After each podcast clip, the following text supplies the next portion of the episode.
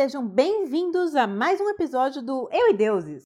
Mais uma vez, eu, Daniela Benetti, me junto à cabalística Camila Quintel neste podcast bissemanal para narrar as lendas bem construídas, os mitos cuidadosamente moldados, o folclore que vem do pó e ao pó retornará. O mito de hoje vem da tradição mística da cabala judaica, o Golem. Curtam e compartilhem para a gente continuar trazendo lendas sobre poderosos servos místicos aqui para esse podcast.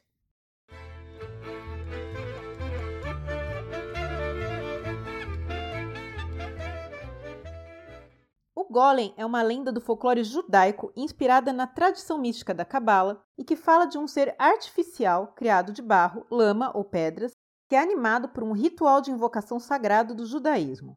Em hebraico, a palavra golem significa tolo, imbecil, enganador ou estúpido. Vocês sabem como essa coisa de traduzir de uma língua antiga pode ter variações, né? E ela seria derivada da palavra gelen, que significa matéria-prima. Mas por que dar à criatura um nome que é praticamente um insulto? Na verdade, o nome é uma referência à incapacidade do golem de pensar ou de falar. A palavra também é usada em algumas versões do Velho Testamento para embrião ou substância incompleta. Então, o golem não é uma criatura completa.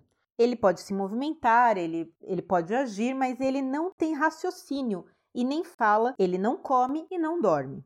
Isso porque a função do golem é ser um servo, um protetor da comunidade judaica em tempos de perseguição e intolerância. Ele é incrivelmente forte e resistente. Alguns teriam até a habilidade de ficar invisíveis e, inclusive, alguns rabinos aproveitavam para fazer golems menores, até minúsculos, para levar recados dentro da comunidade. Não é qualquer um que pode criar um golem. Não vai achando que é só você chegar lá, pegar a receita, falar umas palavras e ter seu próprio golem. Não, além de não ser assim muito fácil, somente pessoas verdadeiramente santas e muito próximas de Deus podem realizar o ritual, pois só assim elas teriam um pouco da sabedoria divina para criar algo semelhante à vida, mas seria apenas a sombra da criação de Deus, ou seja, só um rabino realmente puro, santificado. O golem é moldado como um homem gigante a partir de terra de um cemitério ou, alguma, ou de algum lugar sagrado, água e sangue de um cordeiro sacrificado. Claro, não é só isso. O ritual é complicado, é preciso seguir o que diz o livro Sefer Yetzirah, ou Livro da Criação, e saber criar o sigil, o símbolo que vai representá-lo e dará as características do golem. Ele deve ser desenhado no peito do ser de barro e pode inclusive conter uma invocação para que alguma entidade habite esse invólucro né, de barro, esse molde. Um círculo é desenhado em volta do golem com giz, e, e aí vem a parte mais importante, a palavra mágica final que dará a vida.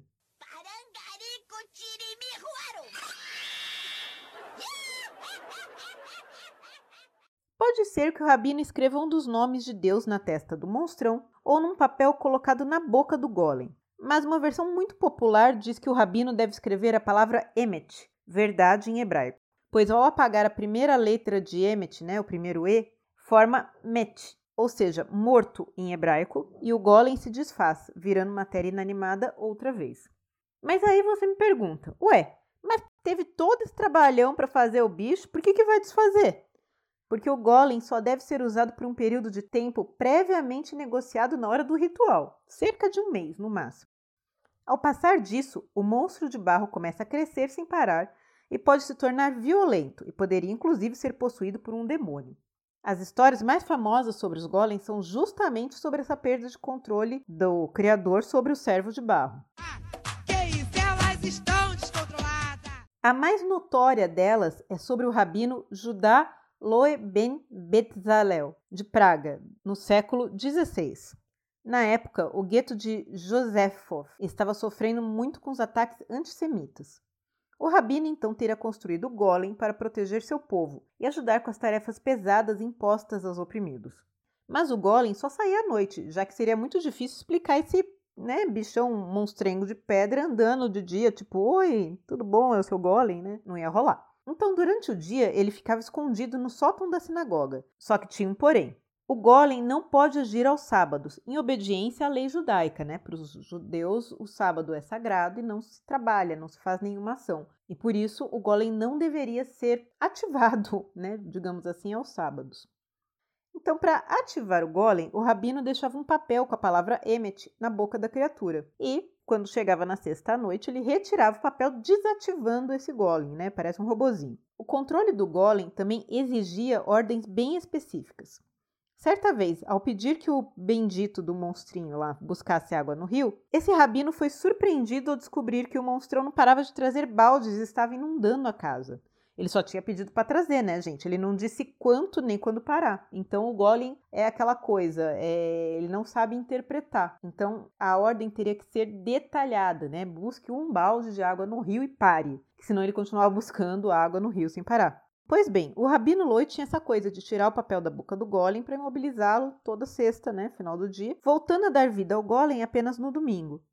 Porém, um dia o rabino estava muito ocupado, tinha várias coisas acontecendo na sinagoga, evento tal da comunidade, e ele esqueceu de tirar o papel. Errou. Errou feio, errou feio, errou rude. Eis que no sábado, né, ia começar a cerimônia, ele viu uma correria danada, pessoal apavorado e vieram avisar que o gigante de barro estava descontrolado e violentíssimo, destruindo tudo, ameaçando as pessoas, matando animais, enfim, uma loucura total. O rabino então foi atrás do golem e depois de uma luta ele conseguiu tirar o, o papel com Emmet da boca do golem, mas ele ficou gravemente ferido. E antes de morrer, ele proibiu que qualquer um se aproximasse da sua criação, que foi trincada no sótão, né? Sem o papelzinho, mas o boneco lá, o, o, o golem moldado, ficou no sótão. A lenda diz que, séculos depois, um rabino novo e curioso entrou no lugar e saiu aterrorizado com o que viu e proibiu novamente o acesso. Essa lenda é famosa ainda em Praga, tá, gente?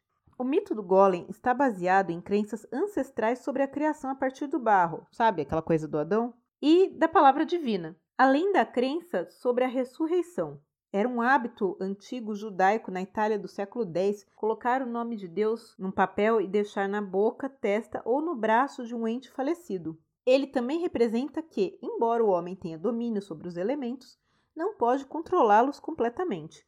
O golem seria a tradução mais literal da frase do pó vieste ao pó voltarás. Também representa a soberba do homem em imitar a criação de Deus, e por isso ele tem limitações e defeitos. Ele não pode ser uma criação perfeita. Não consegue, né? O Golem é considerado a inspiração para o romance Frankenstein, de Mary Shelley. Muitas histórias sobre Golem se tornaram famosas na Idade Média, mas a primeira publicação com uma história sobre o Golem aparece em 1847, em uma coletânea de contos judaicos em Praga. A história do Golem de Praga foi publicada em 1909 por Yudel Rosenberg e aparece em um filme de 1920, O Golem Como Veio ao Mundo, do diretor Paul Wegner, e é considerado uma obra-prima do expressionismo alemão. Hoje, o mito do Golem aparece ressignificado na fantasia e ficção científica, especialmente quando retratamos robôs e androides, e ele se torna também uma alegoria sobre o homem que foi reduzido a um autônomo na sociedade moderna. E esse foi mais um episódio de Eu e Deuses, seu podcast bissemanal de mitologias, todas as segundas e quintas no seu agregador de podcast favorito, no nosso canal no YouTube e também no nosso site euideuses.com.br. Se você curtiu, não deixe de mandar seus recados e pedidos para o contato arroba euideuses.com.br ou, se preferir, você sabe, tem as nossas redes sociais onde você pode vir bater um papo com a gente, tirar suas dúvidas, mandar sugestões. A gente está lá no Facebook, Instagram, YouTube. E, como a gente sempre pede, divulgue para os amigos, dá aquela força para o podcast continuar no ar, trazendo essas histórias legais para vocês. E fica aquela dica tão bem construída quanto um golem. Vai ler uns livros. Até o próximo Eu e Deuses. Bye bye!